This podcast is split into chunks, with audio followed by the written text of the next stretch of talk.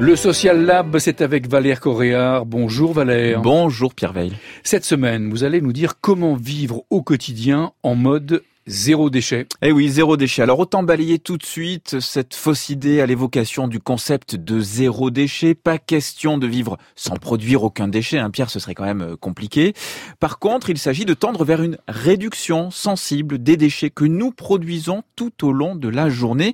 Et c'est bien de nos modes de consommation dont on parle ici. Si on y réfléchit un peu, le statut social de nos poubelles en dit long. Elles sont Gérer, c'est le terme officiel, par la collectivité ou la société en charge du ramassage des ordures, enlever à l'abri des regards et on jette du matin au soir sans même plus y porter attention. Et Valère, les conséquences de nos déchets sont importantes à la fois pour l'environnement mais aussi notre santé. Mais oui, parce qu'une fois embarqué dans le camion Ben, rien ne disparaît par miracle, Pierre, et les options ne sont pas très nombreuses. Il y a le recyclage ou la revalorisation en énergie, qui n'est pas la panacée, hein, puisque c'est à la fois limité et consommateur de ressources, puis le stockage ou l'incinération et n'oublions pas la question de l'amont.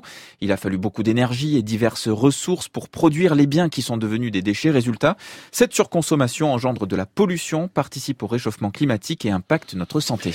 Et Valère, c'est dans ce contexte de surconsommation que le mouvement zéro déchet prend de l'ampleur. Oui, et ce qui est intéressant dans cette approche, c'est que cela interroge aussi sur nos modes de vie. Ne sommes-nous pas dans une société qui confond l'avoir et l'être.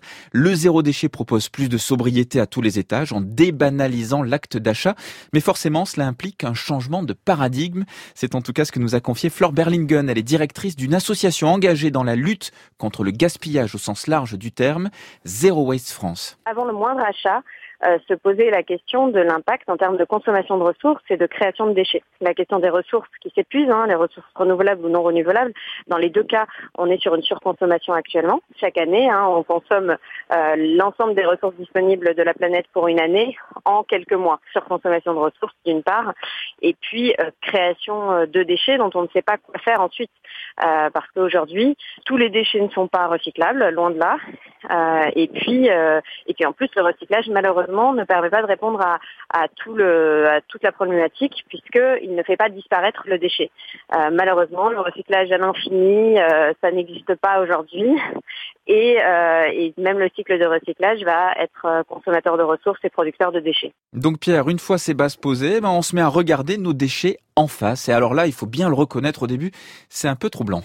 Alors c'est sûr que à partir du moment où, il y a une prise de conscience au niveau de la production de déchets et de, la consommation de ressources, plein de choses qui étaient invisibles deviennent visibles et, on ne peut plus euh, faire abstraction euh, de ce qui euh, ce y dans notre poubelle, etc. Donc il y a des gestes qui il y a des gestes qui étaient automatiques euh, auparavant, par exemple, bon bah jeter euh, les, les, déchets de préparation de repas à la poubelle, euh, et qui deviennent complètement contre nature. Ensuite, à partir du moment où on, où on a réalisé que les épluchures de pommes de terre ou de peaux de banane pouvaient se transformer en compost, et qu'en fait, en les mettant dans la poubelle, on allait empêcher ça et on allait au contraire créer des pollutions.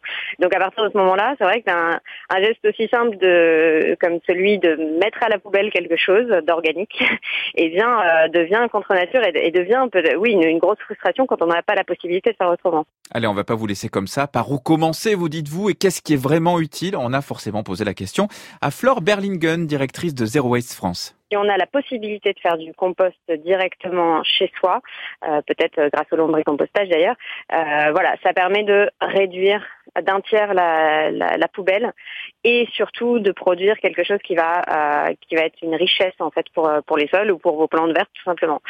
le deuxième deuxième geste qui peut faire la différence, c'est d'acheter le maximum de choses en vrac, notamment les fruits et légumes par exemple qu'on peut trouver au marché et pour lesquels on a besoin de d'aucun sachet en plastique ou même en, en, papier. Euh, et puis la troisième, euh, la troisième, le troisième changement qu'on peut faire dans sa consommation, c'est euh, d'éviter les produits neufs systématiquement. Donc euh, là, de, avant, avant d'acheter un vêtement, un, un téléphone ou, ou, je ne sais quel objet, systématiquement chercher une alternative, voilà, qui peut être l'occasion, la réparation, qui peut être l'emprunt ou la location, etc. Social Lab, Valère Coréard a noté que la version longue de l'interview de Flore Berlingen est à retrouver sur l'infodurable.fr. Social Lab, c'est en réécoute et en podcast sur franceinter.fr.